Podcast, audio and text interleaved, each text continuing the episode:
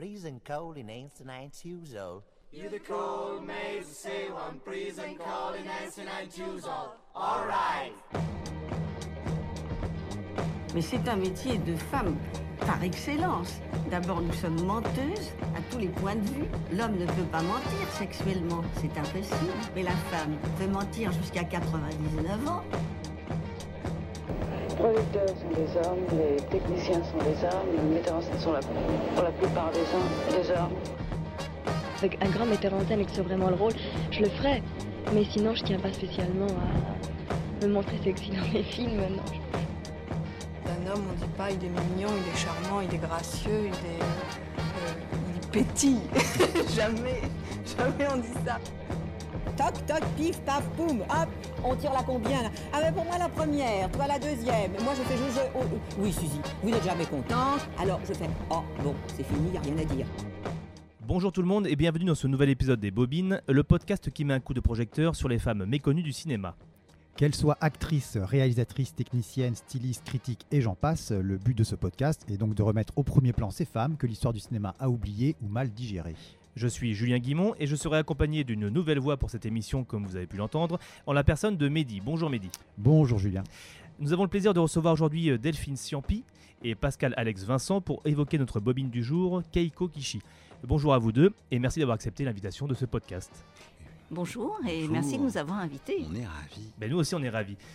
Alors Delphine, vous êtes musicienne et compositrice, vous avez joué dans plusieurs groupes avec plusieurs artistes, hein. on peut citer les Vampas, on peut citer euh, la légende du rock australien Kim Salmon, on peut citer les Colettes. Vos instruments de prédilection sont la guitare et la basse, mais vous composez aussi parfois des musiques de films, notamment celle du documentaire Keiko Kishi, Une femme libre, dont nous allons parler aujourd'hui.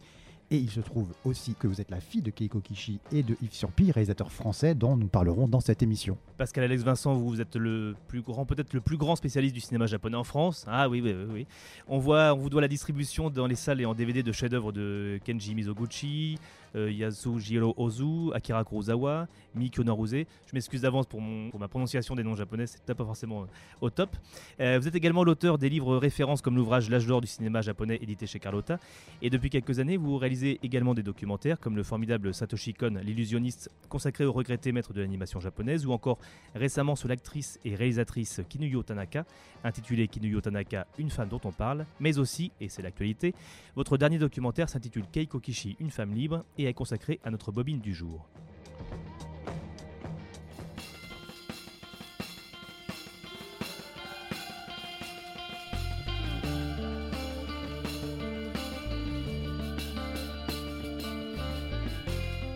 Keiko Kishi naît donc en 1932. Elle est une actrice euh, japonaise très connue au Japon, mais qui a aussi eu une carrière internationale sur toute la seconde moitié du XXe siècle. Elle fut aussi une productrice pionnière et on le découvre dans le documentaire. Elle a mis un terme à sa carrière d'actrice pour voyager dans le monde et faire des reportages photographiques. Alors, première question euh, pour euh, vous, Pascal Alex. D'où vous est venue l'envie de réaliser ce documentaire? Parce que quand on le voit, c'est un documentaire qui est donc cinéphile, mais qui est aussi historique, sociologique, même peut-être presque ethnologique. Et il y a, on sent qu'il y a à la fois un sentiment d'injustice de voir Keiko Kishi peut-être être euh, oubliée, mais aussi plus largement l'envie de faire le portrait d'une femme au-delà de sa carrière d'actrice. En fait, quiconque s'intéresse euh, au cinéma et encore plus au cinéma japonais, quiconque est ne serait-ce que nippo-cinéphile ou simplement cinéphile, connaît forcément le nom de Keiko Kishi, qui a été la, la seule personnalité asiatique dont les Français connaissaient le nom euh, après-guerre. Enfin, il y avait le peintre Fujita et il y avait Keiko Kishi. Voilà, elle est la, la première actrice euh, d'origine asiatique à avoir fait la couverture de Télé 7 jours. Vous savez, cet hebdomadaire qui est le plus vendu en France de tous les temps, la, la presse écrite. Et donc, euh, dans les années 50, 60, 70, euh, absolument tous les Français connaissaient Keiko Kishi. Alors aujourd'hui, on est peut-être moins cinéphile euh, et euh, même des noms très très illustres. Et je le vois bien, moi qui enseigne le cinéma à l'université, même des noms très très illustres s- s'évaporent parce que voilà, euh, l'époque change. Euh, mais euh, il fut un temps où absolument tous les Français connaissaient le nom de Keiko Kishi. Je me suis dit qu'il était temps de, bah, de lui consacrer un documentaire parce que comment dire, son, son histoire dépasse celui de celle d'une actrice de cinéma. C'est-à-dire qu'elle est allée au-delà. C'est quelqu'un qui a eu un destin mais un destin qu'elle a, qu'elle a contrôlé. Ça, c'est assez étonnant. C'est quelqu'un qui a été l'artisan de sa propre vie. Et ça, je trouve ça magnifique. elle a été actrice, certes, mais c'est un chapitre dans, dans, sa vie. Elle a été aussi donc photographe, écrivain. elle a écrit beaucoup de, livres aussi, hein, qui se sont beaucoup vendus. Reporter reporter, voilà, elle était reporter. Et donc, euh, c'est, je trouve qu'aujourd'hui, euh, il est temps de rappeler que euh, bah, il y a eu des pionnières qui ont déblayé le terrain, voilà, qui ont déblayé le terrain et que et pourquoi pas une pionnière japonaise qui a fait ça dès les années 50. Donc, je pense que aujourd'hui, en 2023, évoquer Keiko Kishi, c'est plutôt judicieux.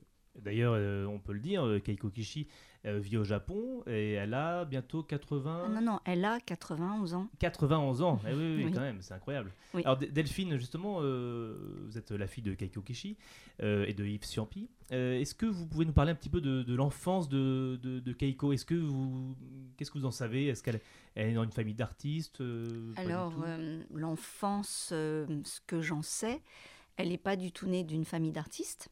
Son père était prof et sa mère ne travaillait pas. Donc, euh, famille très simple, mais un petit peu euh, intellectuelle, on va dire. Mais euh, elle, a été, elle a vécu son enfance durant la guerre. Donc, quand elle parle de son enfance, elle parle que de la guerre parce que il manquait de, il manquait de nourriture, il manquait mhm. de vêtements, ils avaient froid, elle manquait de papier, de crayon pour étudier à l'école, elle manquait de tout en vrai. Enfin, elle a vécu la guerre, voilà, avec la bombe. Et d'ailleurs, après, elle va découvrir le, cinéma, elle le dit dans le documentaire, elle va voir le, un film français, euh, La Belle et la Bête de, mm. de Cocteau. Et c'est ça qui va lui ouvrir un peu le, cette envie ou lui donner envie de mm. faire du cinéma? C'est ce qu'elle dit. Et puis elle a été repérée très vite parce qu'elle est, elle, elle devait. Euh, elle était très belle, hein, enfin elle l'est toujours, mais. Euh, et puis elle est très travailleuse. je pense que c'est ce qu'elle dit dans le documentaire. Cette affiche-là qui lui a tapé à l'œil lors d'une visite scolaire, mais ça je ne le savais pas. De toute façon, Pascal Alex m'apprend des tas de choses sur ma mère et sur mon père, enfin sur euh, leur carrière et, euh, le cinéma en général. Donc quand elle euh, voit cette affiche, elle est encore euh, au lycée, elle est étudiante. Est-ce qu'on sait vers quelle carrière elle se dirigeait euh, Est-ce que ça a créé une vocation chez elle Alors il se trouve que encore aujourd'hui, la, culture française est très populaire au Japon. C'est la deuxième culture étrangère après la culture américaine qui, s'est implantée là-bas. Et, le, premier film français sorti au Japon, et on sait à quel point le, cinéma français a été important dans l'histoire de l'exploitation cinématographique au Japon. Le premier film français, c'est La Belle et la Bête le film de Jean Cocteau avec Jean Marais, qui est un film de 1946, qui est le premier film euh, français donc sorti au Japon après-guerre. Le film est sorti en 1948 et euh, c'est l'année où Keiko Kishi l'a vu. Elle avait donc 16 ans, elle était au lycée et donc elle a, elle a déjà transgressé à l'époque puisque on ne pouvait pas aller au cinéma en étant mineur et donc elle a, elle a, arraché son, son badge de, de, lycéenne pour pouvoir aller avec une copine euh, au cinéma voir le beau Jean Marais dans, dans La Belle et la Bête. Et, déjà une rebelle alors. Hein. Déjà ah un peu une rebelle, voilà. Et, c'est vrai que sans doute à l'époque, euh, n'envisageait-elle pas de carrière de comédienne? Et puis, euh, euh, il se trouve que le, cinéma japonais, depuis toujours, est un cinéma de studio, exactement comme Hollywood. Ce sont des majors qui, fabriquent des films à la chaîne. Le, cinéma japonais a été longtemps le, premier cinéma d'Asie, avec jusqu'à 500 longs métrages produits par an. Donc, imaginez tout ce qui nous reste encore à découvrir. Et donc, il arrivait qu'il y ait des, des sorties scolaires pour aller visiter les studios. Et il y a un très très grand studio qui existe encore aujourd'hui, qui s'appelle la Shochiku, qui a accueilli comme ça un groupe de lycéennes en 1951. Et c'est là qu'elle a été repérée, qu'elle a été contractée tout de suite. Euh, parce qu'elle devait dégager quelque chose d'incroyable, peut-être même déjà une certaine assurance, voire une, petite insolence, enfin quelque chose qui faisait qu'on l'a remarqué. Et donc euh, elle a été signée très jeune, hein, imaginez en 51, elle a donc 19 ans. Mhm. Elle est signée en 1951 avec cette grosse major, la Shochiku, euh, célèbre pour avoir produit entre autres les films de Yasujiro Ozu. Et c'est là que sa carrière a, démarré. Alors, et, parce qu'effectivement, on a vu, elle, a, elle avait vu ce film, donc La Belle et la Bête, un film français, avec Jean Marais, qu'elle va retrouver plus tard. Avec Jean Cocteau, euh, elle va devenir une amie, je crois. Bah, avec qui elle a travaillé aussi après, C'est ça. Mm. Donc c'est déjà euh, prémonitoire. Et est-ce que vous pensez qu'elle est, c'est une question pour vous deux, est-ce qu'elle est tombée amoureuse de, euh, de, la, de la France avant d'être, de tomber amoureuse d'un, Français, par exemple? Ou est-ce que oh, la France a toujours été pour elle un, chose exotique? Ça, non, je crois que. Enfin, j'en sais rien. Peut-être c'était euh, un but comme ça, un rêve. Mais euh, tomber amoureuse, je pense qu'elle était très motivée pour euh, faire des choses euh, transgressées, et puis Mm. euh, par sa propre liberté. Donc forcément, la France devait représenter quelque chose. Mais je sais qu'elle faisait de, de l'ikebana, donc l'arrangement de fleurs et de la danse. Donc elle, elle a été quand même élevée comme une petite fille euh, Mm. modèle. Mais je pense qu'elle avait ce rêve de liberté. euh, Enfin, c'était même pas un rêve pour elle, c'était un but. Et, Oui, euh, ça. oui. Et puis il y a cette notion d'un succès très rapide. puisque- Oui, ce qui est intéressant, c'est que donc elle signe en 51 avec la Shoshiku et donc elle, est, elle, elle- elle obtient des petits rôles, mais elle tourne beaucoup, des, des petits rôles dans les films de Miki Onaruse par exemple, et, ou Inozuke Gosho et d'autres. Et puis en 53, lui tombe dessus un des plus gros succès encore aujourd'hui de l'histoire du cinéma japonais, un film qui en japonais s'appelle Kimi no Nawa, en français Quel est ton nom? Euh, et donc c'est en 53, elle a, elle a 21 ans et, euh, et le, le- le- quel est ton nom? C'est une fresque épique, hein, c'est un film qui dure 6 heures. Ah oui. c'est le Autant n'emporte le vent Oui, euh, japonais. Moi je l'ai vu à Paris, à la Maison de la Culture du Japon à Paris. Alors c'est un film fleuve très très romanesque. hein. L'argument est très simple. hein. Ce sont de- de- un garçon et une fille qui se rencontrent sur un pont au moment où la guerre éclate et ils se promettent qu'à la fin de la guerre ils se reverront. Voilà, et donc imaginez tout le feuilleton qu'il y a derrière. Et, euh, et donc, euh, et le, film a été un, triomphe, mais vraiment bah, pour la Shochiku, puisque Keiko Kishi était une actrice Shochiku. Et le film a été un triomphe historique dans l'histoire du cinéma japonais. Encore aujourd'hui, hein, ça fait partie des plus grands succès de l'histoire du cinéma japonais. Donc, fresque extrêmement coûteuse, extrêmement spectaculaire. Et donc, euh, Keiko Kishi porte le film pendant ces six heures. Et le film est aussi resté célèbre pour un détail vestimentaire qui a d'un seul coup rendu tout le monde hystérique. C'est-à-dire qu'il y a une improvisation de Keiko Kishi dans le film, puisqu'elle a une sorte de, d'écharpe, parce que le, donc le film se passe dans des conditions très rudes, c'est la guerre, etc. Et donc elle porte une écharpe, dans, dans- une scène, elle, improvise le fait de se mettre l'écharpe autour de la tête. Et puis de, de mettre un des battants de l'écharpe autour de son cou. Donc elle le rabat comme ça.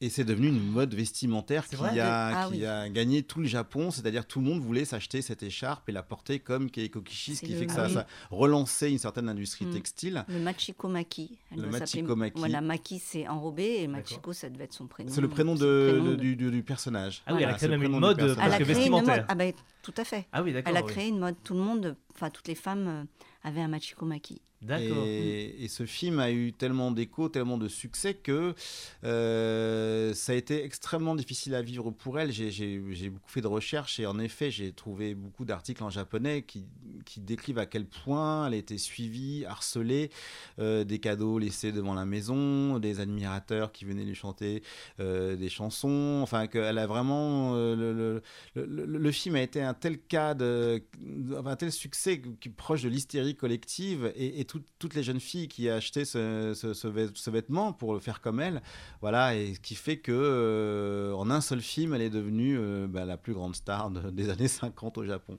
Je ne pouvais pas sortir tellement gens me touchaient, me, me demandaient autographe. Je n'aimais pas ça. Mais je continuais.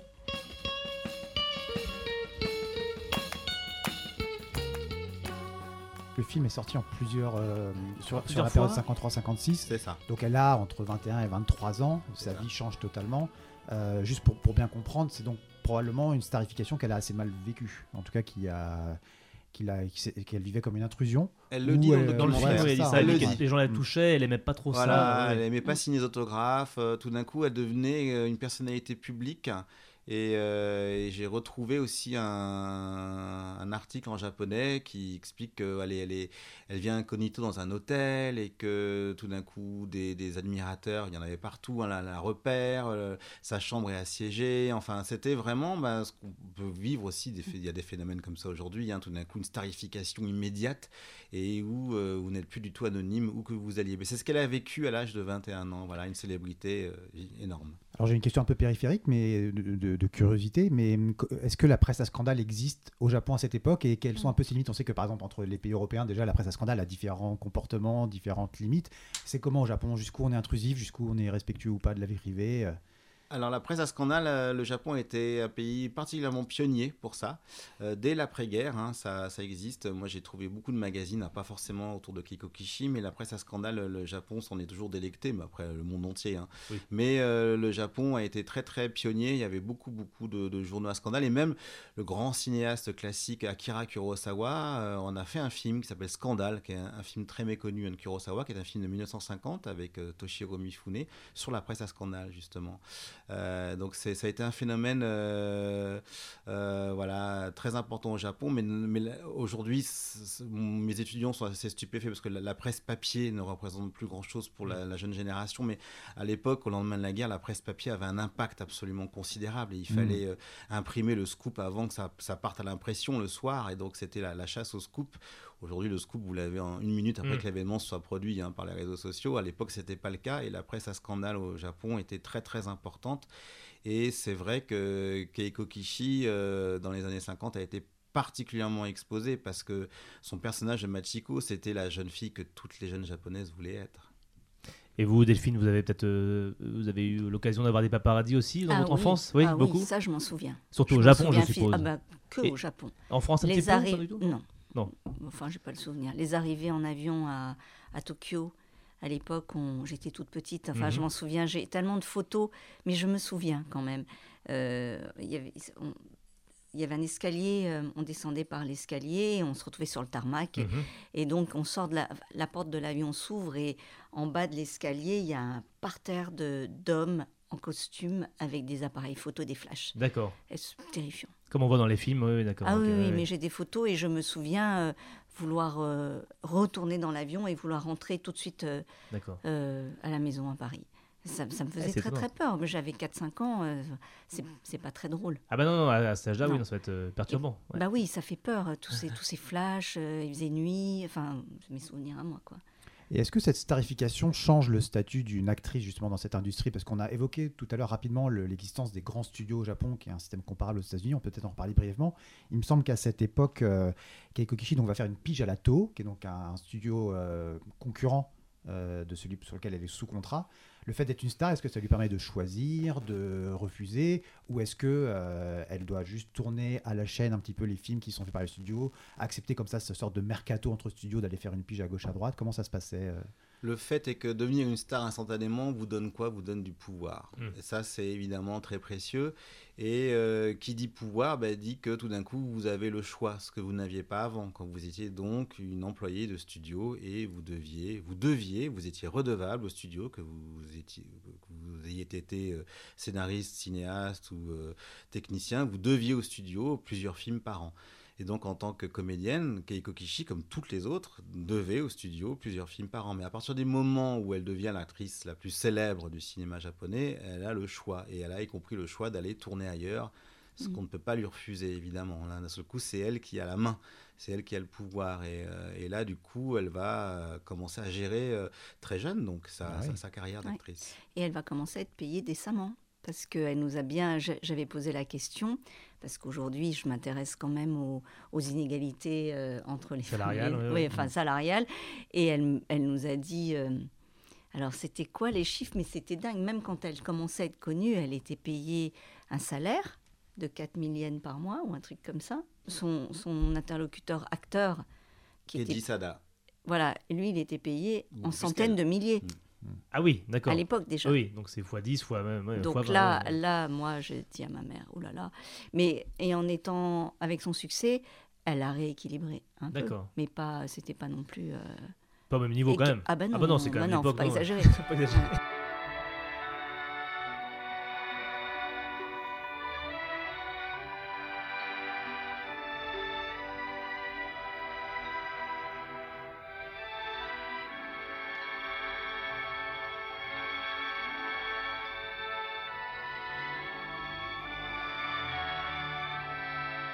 Va même tourner avec euh, les plus grands euh, médias, elle va tourner même avec euh, Ozu. Oui, on est là ah en 1955, hein, si je ne dis pas bêtise, où elle tourne donc avec Ozu, donc un cinéaste japonais qui est très apprécié en France aujourd'hui. Il était un peu moins, je crois, au moment de la sortie de ses films, mais aujourd'hui, voilà, qui est très apprécié. On, le voit souvent bénéficier de sorties de Blu-ray, de rétrospectives. Pascal Alex, vous-même, vous êtes un, un, spécialiste, vous avez participé à la sortie de ces films et vous avez publié des ouvrages sur Ozu. Et donc, elle tourne euh, avec lui. Je vais citer rapidement quelques-uns de ses chefs-d'œuvre, hein, qui sont euh, Voyage à Tokyo, Herbe flottante, Le goût du saké. Et donc là, il s'agit de Printemps précoce. Et euh, je crois qu'elle n'était pas le premier choix de Ozu. Elle était celui du studio, justement, dans une sorte de politique, de stratégie.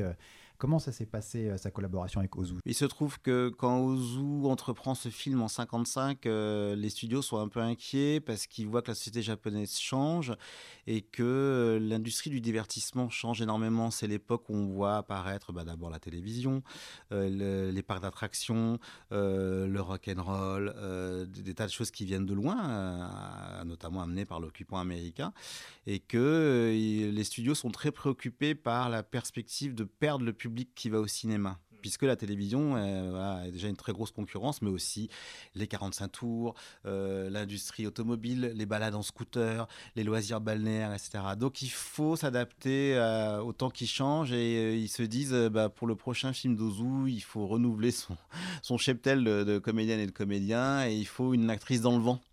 Voilà, et l'actrice dans le vent. Avec une écharpe dans le vent. Avec une écharpe dans le vent. Et l'actrice dans le vent, 55, c'est Keiko Kishi et, euh, Ozu est vraiment euh, tombé en pamoison devant elle. Hein. Ça a été une rencontre importante, c'est-à-dire que euh, il l'a pas forcément choisi. Hein. C'est le studio qui l'a dirigé vers Keiko Kishi, mais euh, une fois qu'ils se sont rencontrés, il y, a, eu, il y a eu des atomes crochus immédiats et elle est parfaite pour ce film Printemps précoce puisqu'elle représente dans le film, donc c'est l'histoire d'un adultère. Hein. C'est un employé de bureau qui va tromper sa femme avec euh, une petite jeune délurée, insolente, amusante, etc. Et euh, le, personnage euh, est joué par Keiko Kishi, bien sûr, le personnage de la jeune fille délurée, insolente, etc. Mais le Ozu, comme c'est un grand cinéaste, ne la juge pas, la rend même plutôt sympathique. Donc elle est en jean, elle est en chemisette, elle dit tout ce qu'elle pense. Enfin, des choses que le, jeune public, enfin les, jeunes de 20 ans à l'époque veulent voir au cinéma. Et Keiko Kishi incarne ça très bien, euh, la jeune fille euh, libre de, ce qu'elle peut dire, libre de ses mouvements, de ses pensées. Ben là, vraiment, euh, elle était l'actrice parfaite pour ce film-là. Et Ozu va souhaiter l'intégrer dans, son clan, le clan Ozu. Vous savez, Ozu, le principe d'Ozu, c'est qu'il tourne toute sa vie avec les mêmes personnes, devant et derrière la caméra. Il se dit, bah, Keiko Kishi, c'est une rencontre importante dorénavant. Elle sera dans tous mes films, mais le destin va en décider autrement, puisque Keiko Kishi va rencontrer cette année-là un cinéaste français venu tourner au Japon. Hmm.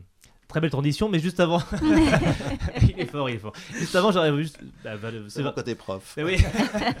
Parce qu'avec euh, Ozu était un petit peu, comment dire, décontenancé par le jeu de Keiko, euh, jeu justement moderne. Je crois qu'il l'a fait répéter beaucoup. Euh, c'est ce qu'on dit dans le, dans, le, film, on entend ça. il faisait faire beaucoup de répétitions à Keiko. Et au bout d'un moment, il lui demandait Mais maître, pourquoi autant de répétitions? Il lui a dit bah, Parce que vous êtes mauvaise. avec beaucoup de tact. c'est très drôle. Il y a eu un. Bah, bon, et bon, ça n'a pas empêché après de beaucoup l'aimer, mais c'était déjà, il avait déjà un jeu moderne. C'est ça, c'est-à-dire que Ozu, euh, je pense, a été très surpris en la voyant arriver. C'est-à-dire qu'elle était quand même l'actrice qui pesait le plus hein, dans le business à l'époque euh, du, cinéma japonais. Et Ozu la voit débarquer, donc pour un rôle euh, de jeune fille moderne en blue jean, délurée, etc. Elle est parfaite évidemment, mais Ozu n'a pas trop l'habitude de ce genre de tempérament. Quand on voit les personnages féminins chez Ozu, ce sont des jeunes filles timides qu'il faut marier. Voilà, c'est ça l'idée à chaque fois. Hein. Donc euh, là, tout d'un coup, il y a Keiko Kishi qui débarque et c'est, elle est ni timide ni à marier hein, dans le film.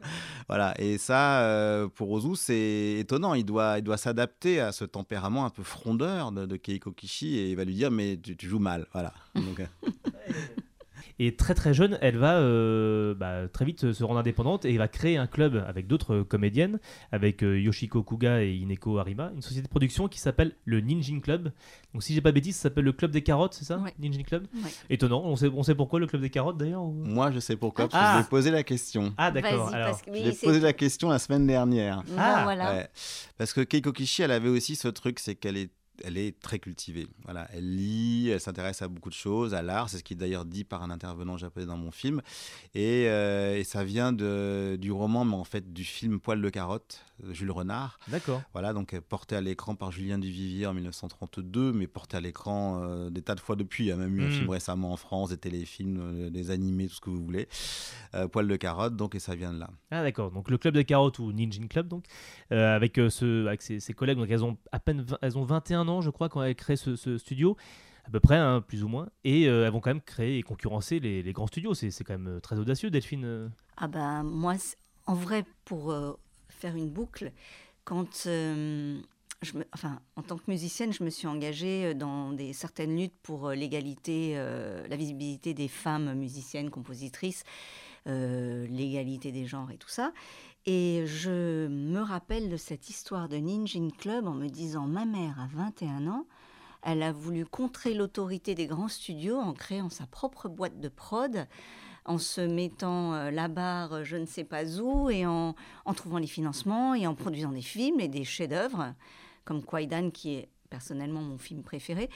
Et euh, tout à coup, ça, ça, a déclenché en moi vraiment du respect. Puis ça, faisait une boucle. Et puis, un concours de circonstances fait que très rapidement, après euh, cette prise de conscience, j'ai rencontré Pascal Alex et j'avais des archives et je dis mais il faut faire un film sur ma mère, pas sur l'actrice, mais sur le rôle modèle que ça a été. Et, et euh, voilà, de fil en aiguille très rapide, euh, le film a été fait. Oui, parce qu'en plus, le, elles vont produire quand même, on a dit, de, grands films, notamment euh, Mademoiselle euh, Ojin euh, de Kinyo Tanaka, une femme que vous connaissez bien, parce qu'Alex Kinyo Tanaka. Ouais, je la connais pas personnellement parce qu'elle n'est plus de ce monde depuis très longtemps, mais en effet, Kinyo Tanaka est une autre pionnière, puisqu'elle a été la première femme cinéaste après-guerre. Il ne faut pas oublier, je disais tout à l'heure que le, cinéma japonais est un cinéma de studio environ 500 films par an, mais tous conçus, fabriqués, pensés, fabriqués par des hommes. Voilà. Et puis il y a eu une femme au lendemain de la guerre, Kinuyo Tanaka, qui avait déjà un gros background de comédienne, qui euh, a proposé de passer derrière la caméra. Et puis quand il a fallu trouver... Euh... Bah, Tanaka, ça qui est passionnant, c'est que je me rends compte rétrospectivement, parce que je lui avais consacré à la fois un livre et un documentaire en, 2022, c'est qu'il y avait un vrai projet. C'est-à-dire que plus on, plus on, examine les fiches techniques de ces films, plus on se rend compte que les chefs de poste sont des femmes. Et, euh, donc il y, avait un, il y avait un projet très pensé, je pense, chez Kinoyo Tanaka, et c'est pas pour moi anodin que euh, Mademoiselle Login, qui est un film de 1962, soit produit par trois femmes, le Ninja Club. Hein, donc, euh, Et c'est une fresque, hein, c'est un film euh, d'époque. Film très cher. Ouais, très cher. Voilà, film très cher, film au discours aussi assez féministe. Et, et donc, pour moi, il était obligatoire, enfin, il était inévitable plutôt que Keiko Kishi et Kinoyo Tanaka, tôt ou tard, en, tant que pionnières, chacune, finissent par voilà, Keiko n'a jamais voulu passer à la réalisation elle-même? C'est jamais quelque chose qui l'a tenté? C'est quelque chose qui la tentait euh, sur le tard. Elle voulait faire un film euh, avec moi, enfin, elle, euh, mais elle a écrit beaucoup de livres. Donc je pense qu'elle a, elle a, elle, voulait. A créé quand même. elle a créé. de toute façon, elle a toujours créé, mais hmm. elle, elle, a voulu à un moment donné faire un film. Elle voulait me mettre dans le dans le film, je... bon, elle, avait ce rêve et puis elle était en train d'écrire un livre, en train de faire un reportage, en train de faire une pièce de théâtre. Donc ah ça s'est pas fait et forcément maintenant euh, c'est trop tard. Mais si elle l'a pas fait, c'est qu'elle était trop occupée à faire autre chose. Mais c'est vrai qu'on l'a beaucoup dit depuis le début de cette émission. C'est une pionnière, c'est une femme mm. qui a donc, euh, vous disiez tout à l'heure, qui, qui, dirigeait sa vie, euh, qui était toujours en train de se réinventer, d'être sur le projet d'après, à tel point même que cette aventure qui nous semblerait, pour nous, euh, c'est l'aventure d'une vie déjà de créer une société de production aussi forte, si jeune ce n'était presque qu'une étape dans ah son revue, à tel point que, si j'ai bien compris, vous l'avez découvert même peut-être assez tardivement. C'était pas quelque chose qui était raconté dans l'histoire familiale. Non, euh. elle n'en parlait pas du tout. Je, le Ninjin Club, c'est quelque chose que j'ai entendu, mm. mais j'avais jamais elle m'en parlait. Euh, enfin, elle est passée à autre chose. Mais ça, elle le dit très bien dans le documentaire. Elle dit que elle, bon, elle fait ses choses, mais euh, c'est du passé, donc elle s'intéresse au futur. Et au Japon, dans la société ou chez les plus cinéphiles, c'est une histoire qui est toujours connue ou pareil, c'est quelque chose qui est un peu passé aux oubliettes, euh, cette aventure L'histoire du Ninja Club mm. ah, Il se trouve que le Ninja Club a quand même produit beaucoup de films importants de l'histoire du cinéma japonais. C'était donc des gens de goût euh, et, des films qui nous sont arrivés chez nous. Par exemple, La condition de l'homme de Masaki Kobayashi ou Fleur pâle de Masahiro Shinoda, qui sont des films très importants, qui se ressortent régulièrement en copie restaurée. Euh, dans le quartier latin ou en DVD Blu-ray, chez Carlotta Film par exemple. Et, euh, donc, euh, oui, le Ninja Club est quand même quelque chose de très identifié parce que c'est quand même un cas très singulier dans l'histoire du cinéma japonais, qui était donc un cinéma totalement squatté par des studios. Hein. c'est une industrie extrêmement puissante qui génère énormément d'argent et que tout d'un coup, qu'à l'ombre de ces studios, une petite société émerge dirigée par trois femmes. On est presque dans trois actrices, trois actrices qui sont toutes les trois encore parmi nous, je précise. Hein, Ineko Arima, Yoshiko Kuga et Keiko Kishi sont toutes les trois, les trois fondatrices du Ninja Club sont toujours parmi nous et on ne peut que s'en féliciter.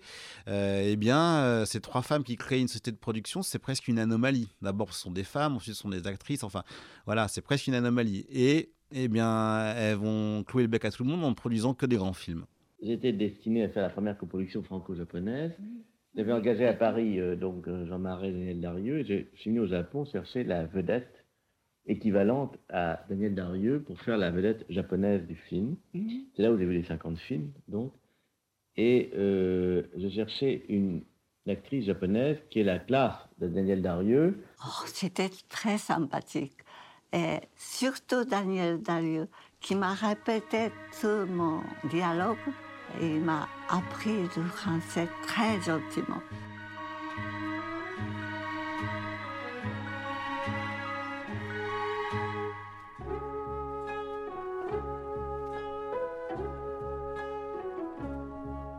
En 1957, donc un réalisateur français, Yves Ciampi, veut tourner au Japon un film qui a pour titre Typhon sur Nagasaki. Et évidemment, il recherche une actrice japonaise pour tenir la dragée haute aux deux stars du film, donc Jean Marais et Daniel Darieux. Et il fait évidemment la rencontre de Keiko Kishi. Et donc là, c'est le coup de foudre pratiquement. Hein, Delphine? Je sais pas, j'étais pas là encore. Mais je pense que oui, c'est ça qui a dû se passer.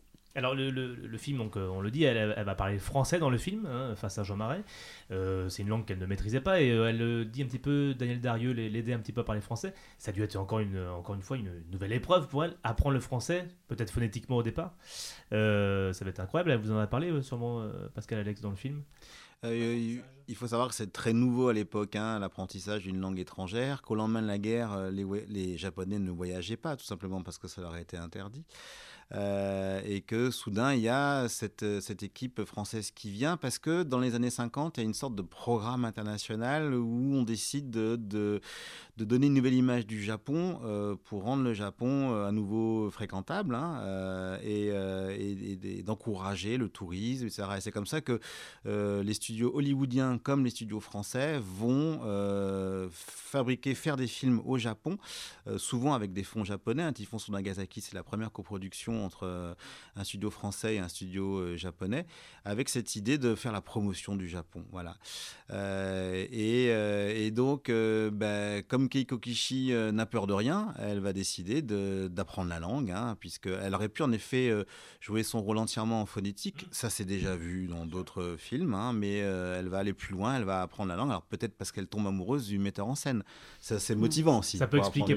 Je vous l'ai dit, c'est une travailleuse. Oui elle voulait faire son truc euh, parfaitement, donc elle a appris le français. Oui, puis elle a même pas l'air dans le film, euh, bon, c'est peut-être bien, mais intimidée par Jean Marais alors qu'elle l'a euh, admiré. Finalement, c'est drôle quand même. Elle se retrouve maintenant face à, lui alors qu'elle l'a vu dans, dans La Belle et la Bête. C'est quand même assez émouvant. C'est vrai. Oui, pour elle, ça a dû être un grand moment tout d'un coup de. Il faut bien comprendre qu'à l'époque, hein, les deux plus grandes stars du cinéma français, c'est Jean Marais et Daniel Darieux. Et donc, euh, Yves Ciampi était un cinéaste qui tournait avec des stars, hein, parce que c'est quelqu'un dont les films faisaient beaucoup d'entrées. Oui, celui-là, euh, plus de 2 ou 3 millions d'entrées, je crois. 3 millions d'entrées pour, euh, oui, pour c'est quand même beaucoup. Nagasaki, donc c'est ce qu'on appellerait un blockbuster aujourd'hui. D'ailleurs, le film ressemble à un blockbuster parce qu'il y a des effets spéciaux incroyables. ça tempête, bah, il y a un typhon à la fin, évidemment, c'est dans le titre. Film très cher, film très ambitieux, très grand chef opérateur Henri Alcan, distribution internationale international, euh, effets spéciaux, en veux-tu, en voilà. Enfin, c'est le gros blockbuster de l'année 56. Euh, euh, et donc voilà, et c'est super que. il faut savoir qu'il n'y a pas que Keiko Kishi dedans, il y a toute une ribambelle de très grandes stars du cinéma japonais, plusieurs acteurs et actrices de chez Ozu, mais c'est Keiko Kishi le, le, lead, enfin l'actrice principale japonaise. Et c'est vrai que bah, elle a dû apprendre le français, ce qui ne se faisait pas à l'époque d'apprendre une langue étrangère. Euh, considérant que quand les Américains ont occupé le Japon de 1945 à 1952, ils ont euh, rendu l'apprentissage de l'anglais obligatoire au collège. Ils étaient l'occupant, donc euh, les Japonais ont dû, et c'était obligatoire, apprendre l'anglais dans les collèges. On voit ça d'ailleurs dans plusieurs films d'Ozu, où on voit des enfants qui utilisent des mots anglais.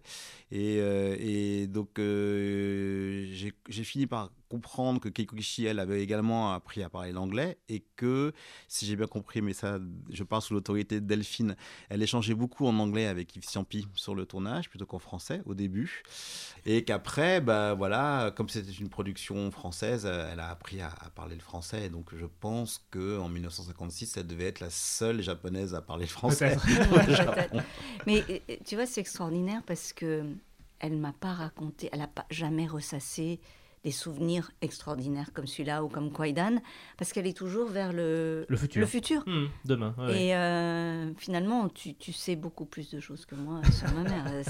oh, ça arrive souvent, des fois, enfin, on sait des fois moins sur nos parents que, oui, que les autres. Après, euh, et puis là, on parle de choses qui sont arrivées donc avant votre naissance, puisque sur ce film, il y a donc l'histoire d'amour ah oui. et une décision, encore un nouveau chapitre hein, qui s'ouvre euh, dans sa vie, puisque donc elle va quitter le Japon pour venir en France et épouser euh, Yves Ciampi. Votre naissance arrive quelques années après, en 1963.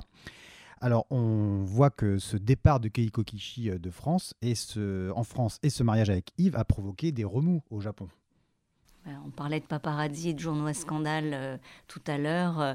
je crois qu'elle a été victime de beaucoup de, de, méchanceté de la part de la presse japonaise qui ne supportait pas d'avoir perdu leur star.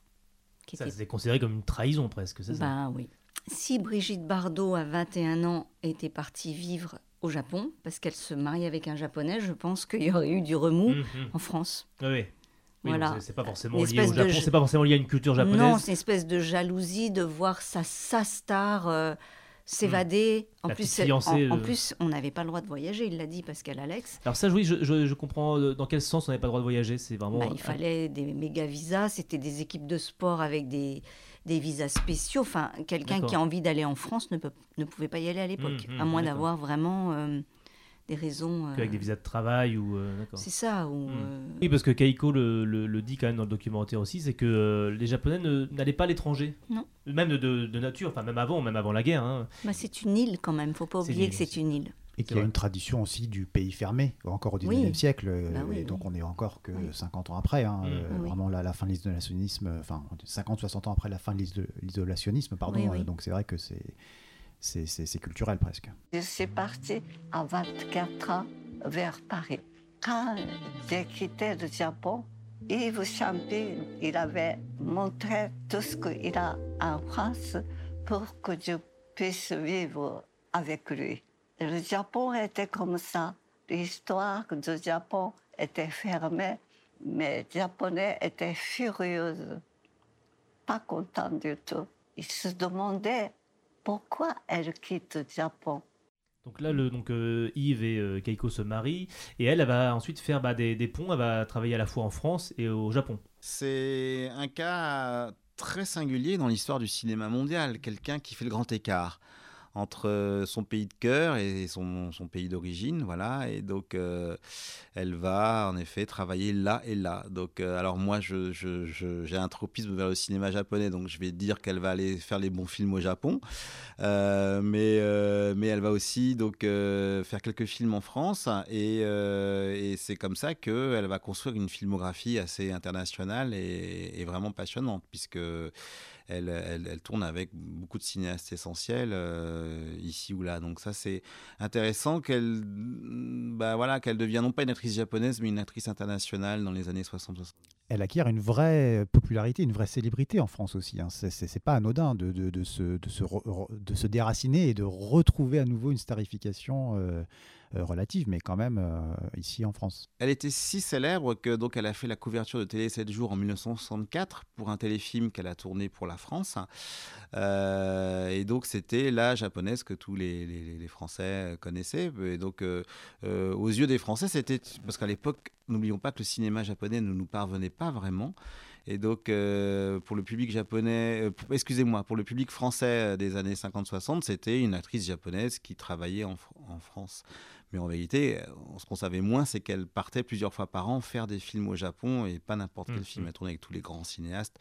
Et je sais qu'à partir du moment où elle est revenue au Japon faire des films, euh, elle qui, si j'ai bien compris, s'inquiétait de est-ce que je vais être bien accueilli, est-ce qu'ils m'ont pas oublié, etc. Non, voilà, tout de suite, bah, le, premier qui l'a qui l'a fait tourner à son retour, c'est un très grand cinéaste, s'appelle Keisuke Kinoshita, euh, et qui lui a proposé un scénario tout de suite, alors qu'elle pensait qu'elle allait être presque punie par le, Japon d'avoir fait sa vie en France. Et non, elle a, les affaires, et, Delphine en parle très bien dans le documentaire, les affaires ont, repris, euh, au Japon parce que c'était une telle star tellement importante que, évidemment, quand elle a remis un pied dans son pays d'origine, euh, elle a reçu une pluie de scénarios. Tout le monde la voulait. Et le public aussi l'avait pardonné, lui avait pardonné?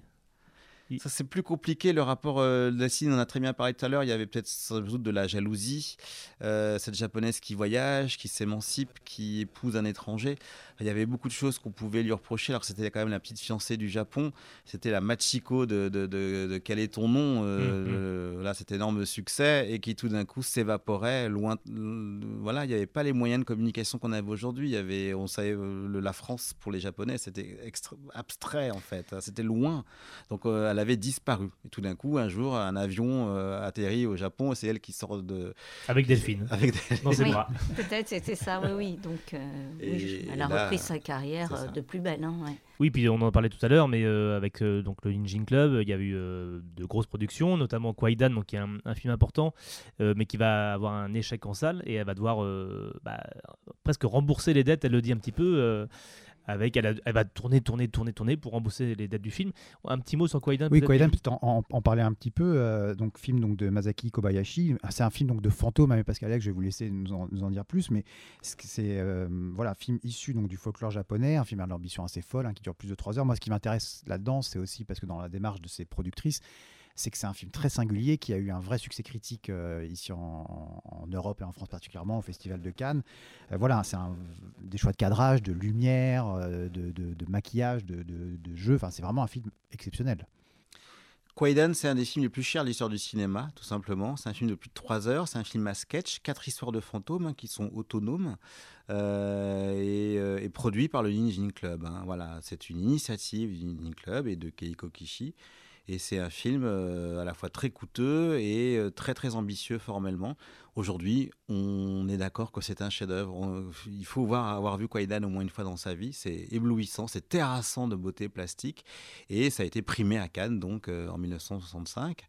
et le film a fait vraiment une carrière internationale. Hein. C'est un film, par exemple, qui est texto euh, euh, cité dans, par Francis Ford Coppola dans son Dracula, par exemple. Il cite des plans de Kwaidan parce que c'est un film qui a eu un impact énorme sur la génération du nouvel Hollywood, Spielberg, Scorsese, euh, Coppola, qui ont vu et revu Kwaidan et qui ont piqué énormément de choses à ce film-là.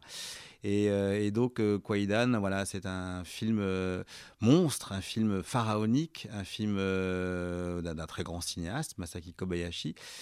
mais voilà, le film est quand, on fait un film qui coûte si cher, eh ben on s'expose aussi à perdre de l'argent. C'était le, le coût. Le coût, oui. Mm. Et puis peut-être le, succès qui n'a pas été au rendez-vous, peut-être au Japon aussi si, si je crois, euh, si je dis pas de bêtises. Mais parce que peut-être, euh, alors c'est vrai que le, alors le film n'a pas été un échec, mais le film mm. n'a pas fait suffisamment, n'a pas vendu suffisamment de tickets pour se rembourser mais aussi parce qu'on est en 64-65 et que là encore les mœurs se changent, la nouvelle vague est arrivée entre temps. Mmh, mmh, mmh. euh, c'est peut-être pas ça que le public a envie de voir. Ils veulent voir un cinéma politique euh, fiévreux, sexuel, avec euh, les, droits, les, doigts dans la prise, quoi. Oui. Et là, et actuel aussi, actuel, voilà, Kwaidan, c'est quatre, quatre contes gothiques un peu de, de fantômes, et donc voilà, même si c'est un chef-d'œuvre, c'est bon, c'est l'histoire qui nous confirmera que c'est un chef-d'œuvre et elle l'a confirmé depuis. Mais au moment où ça sort, en pleine époque yéyé.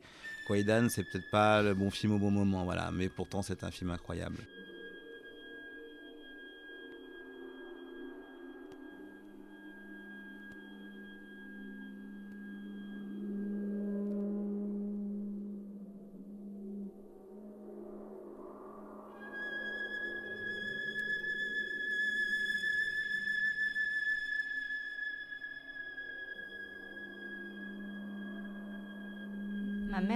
Avec vraiment, euh, pour elle, c'est son meilleur souvenir de plateau. Euh, son meilleur souvenir de travail d'équipe, son meilleur souvenir de... De productrice aussi, donc. De productrice, Elle, elle, en parle avec... Elle n'a pas de euh, rancune ou de rancœur par rapport à... Non, bon, elle, elle, a travaillé des années et des années, elle a fait des pubs même pour rembourser, enfin, elle a fait des tas de choses pour... parce qu'elle a payé jusqu'au dernier sou. Hein.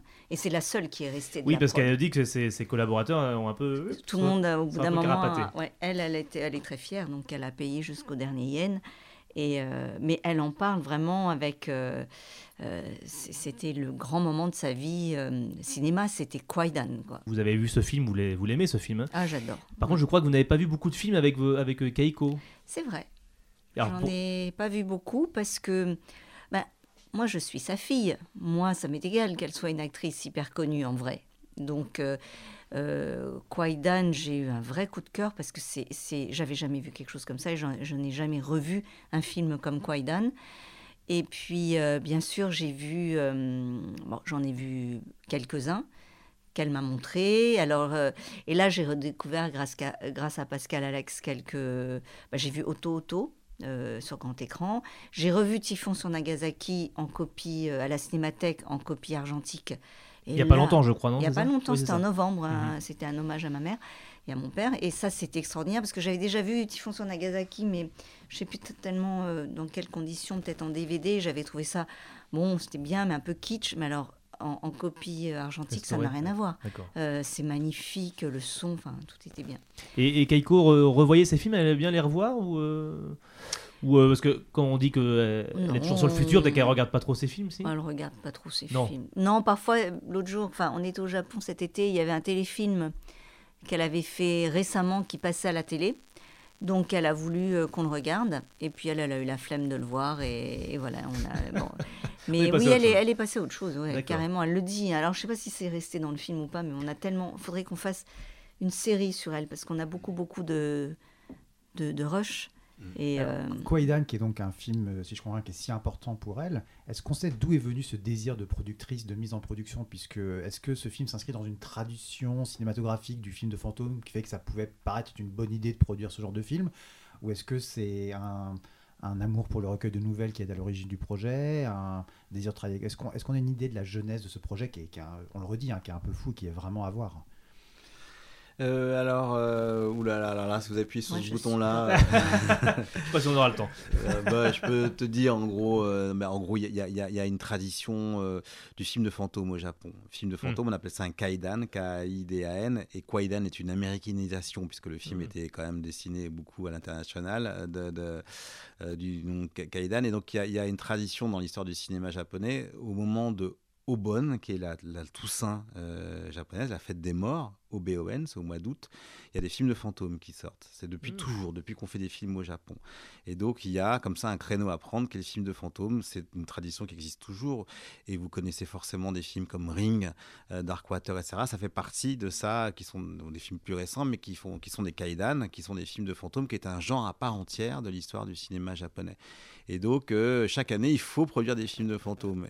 Et là, avec euh, Kwaidan en 64, euh, c'est un des films de fantômes produits cette année-là, sauf que c'est entre les mains d'un cinéaste génial, Masaki Kobayashi, qui a été primé avec son précédent film Harakiri au Festival de Cannes, et à qui on, donc, on va, qui demande de très gros moyens pour faire sa, sa, vision, Des, des, films de fantômes, qui est là pour le coup une, sorte de relecture maniériste du film de fantômes, c'est-à-dire totalement pictural, totalement visuel. Voilà, on avec est dans, des fonds peints, des, voilà, c'est un tableau vivant, euh, c'est un film hypnotique. Quoi, il, fallait vraiment des productrices courageuses pour, pour, pour pour s'investir dans, dans, un film de fantôme pareil, parce que la tradition du Kaidan euh, au cinéma, c'est des films, c'est des séries B qui durent 1h20, euh, produites vite, fabriquées vite. Là, Kaidan, c'est mmh, c'est le Cléopâtre euh, japonais. Quoi. Et donc, donc, on a dit donc elle, va faire bah, travailler en France, au Japon, à la fois pour rembourser les dettes, mais aussi parce que sa carrière devient internationale. Elle va, elle va travailler avec Sidney Pollack. Euh, et Robert Mitchum quand même. Et Robert Mitchum quand même, ouais. C'est pas rien, euh, même s'il a dit qu'il forçait un peu trop sur la bibine, euh, mhm. Robert, mais bon. dans, dans, le film Yakuza. Et ensuite, bah, il se trouve que Yves et Keiko vont, vont divorcer. Keiko va retourner au Japon et rencontrer le réalisateur Kon Ishikawa. Enfin, rencontrer, elle l'avait déjà vu avant, mais elle va, continuer sa carrière avec elle et ils vont faire beaucoup de films ensemble. Ce sera juste avant qu'elle s'arrête de tourner et qu'elle devienne ensuite reporter nos rêves japonaises, on était fermés près de 300 ans. Donc, les Japonais ne voient pas très loin. Je suis allée tout seul comme ça jusqu'à Haute-Volta, Burkina Faso.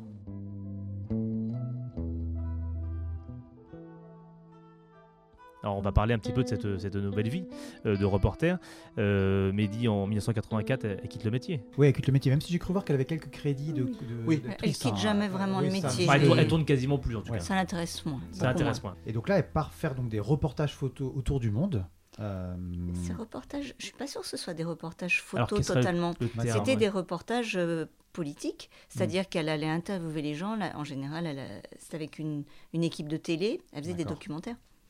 Euh, à destination de la télé, c'était une, commande ou c'était vraiment elle qui a initié ce- ces, ces choses-là? Moi, ce dont je me souviens, c'était. Alors, je sais pas si c'est elle qui initiait ou pas, mais c'était pour la télé. ouais. Hmm, D'accord. Et c'était avec des, des, enfin, c'était des choses dans des endroits où il y avait la guerre, où il y avait de l'oppression, où il y avait des problèmes. Elle allait et elle, euh, elle faisait un oui, reportage. il y avait un vrai angle journalistique Ah, et, totalement, et ouais. sociétal. Et on- Oui. dans le documentaire, d'ailleurs, son- sa visite en Iran est évoquée. Elle a failli se faire emprisonner. Enfin voilà, c'est c'est une vraie démarche journalistique. C'est encore une nouvelle aventure, comme on le disait. Quoi. Et on a une explication. Alors je sais qu'on n'arrête pas depuis le début de cette émission d'expliquer ces, ces nouvelles passions euh, ou ces nouvelles envies de, comme ça d'explorer, d'être pionnière. Mais particulièrement là, c'est nouveau. C'est-à-dire, c'est- on n'est plus dans le milieu de l'art qui se regarde ou qui se tourne vers l'imaginaire. On- là, on est dans, dans le, dans le vrai monde et dans une période aussi. Donc, on est en 84, hein, une période très agitée politiquement dans le monde. On sait pourquoi est-ce que d'un seul coup, elle s'est tournée vers, euh, vers cette activité? Je pense qu'elle a toujours été intéressée par, Par la politique, par tout ça, oui, par le. de savoir. Et puis, euh, elle a toujours eu des amis journalistes, politiciens, pas, pas, pas politiciens, mais journalistes. Et peut-être euh, c'était une idée qu'elle avait toujours eue. Et puis, elle nous l'a dit euh, durant le documentaire, ça l'ennuyait au bout d'un moment d'être actrice. Les plateaux. Voilà, elle voulait autre chose. Donc, Elle voulait voir la euh, vraie vie un peu, c'est un peu ça. Dans Voilà, le- et ouais. puis euh, forcément, elle rencontre des journalistes internationaux, c'est passionnant, elle a envie de savoir, elle a envie d'aller voir. Elle raconte cette histoire, euh, euh, elle connaissait pas le, le- le judaïsme et, et les problématiques qu'elle découvre en France durement. Parce que, alors du coup, elle se renseigne, elle étudie, et puis de là, elle a dû voir qu'il y a tellement de choses qu'elle ne sait pas, parce qu'au Japon... euh, c'était isolé. Enfin, c'est comme nous, on ne connaît pas les histoires euh, politiques de- du Japon, de la Corée, de la Chine, euh, a priori. J'ai l'impression aussi, elle, elle en parle un petit peu dans le documentaire, que sa rencontre avec Yves euh, Ciampi n'était pas étrangère aussi à son envie d'a- d'aller voir ailleurs. Il lui, il lui avait conseillé de, de voir le, le vrai monde, en gros, enfin, de- de- d'aller voir par elle-même les choses plutôt que de les lire. Ça a été déterminant, c'est-à-dire que je pense que ils se sont vraiment bien trouvés, euh, Yves Ciampi et sur ce terrain-là. C'était des gens curieux du monde. Euh, Yves, notamment parce qu'il avait déjà pas mal bourlingué en tant que résistant, proche du général de Gaulle, euh, médecin. Enfin, il avait fait beaucoup de choses. Et donc, c'est quelqu'un qui avait déjà vu le monde. Et, et Keiko Kishi ne demandait que ça. Et je pense que ce sont deux personnes qui, voilà, qui se sont rencontrées au bon moment et qui se sont trouvées. Et, euh, et en vérité, je pense que si Keiko Kishi, dans la deuxième partie de sa carrière, a, fait ça, c'est parce qu'il ne faut pas oublier qu'aux yeux du public japonais, elle est la japonaise qui voyage. Elle est la japonaise ouverte au monde, qui a épousé un Français, etc. etc. Et donc, euh, elle aurait euh, une prédisposition naturelle à aller voir le monde qu'on- lui connaît, puisqu'elle a été la première japonaise au lendemain de la guerre à venir s'exiler chez nous, etc. Donc, euh, c'est dans la continuité de, de, de- sa persona même. Euh, voilà, de, confier à Keiko Kishi le. bah, comment dire euh, C'est Keiko Kishi, qui- va faire découvrir au public japonais le reste de la planète en vérité. Et elle n'a pas peur de voyager.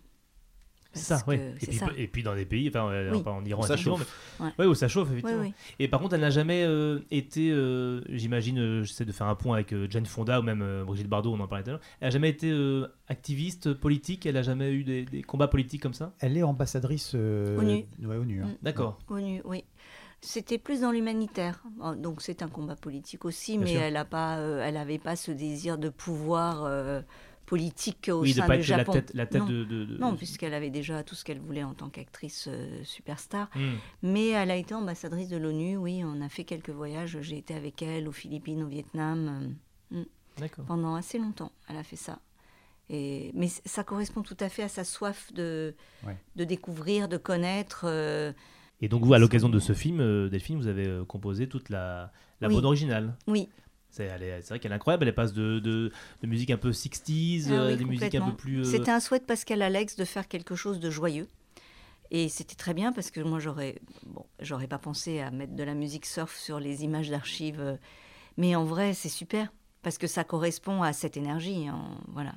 Donc je me suis régalée à faire ça, oui. Mais nous, on se régale aussi à, à l'écouter. Mhm.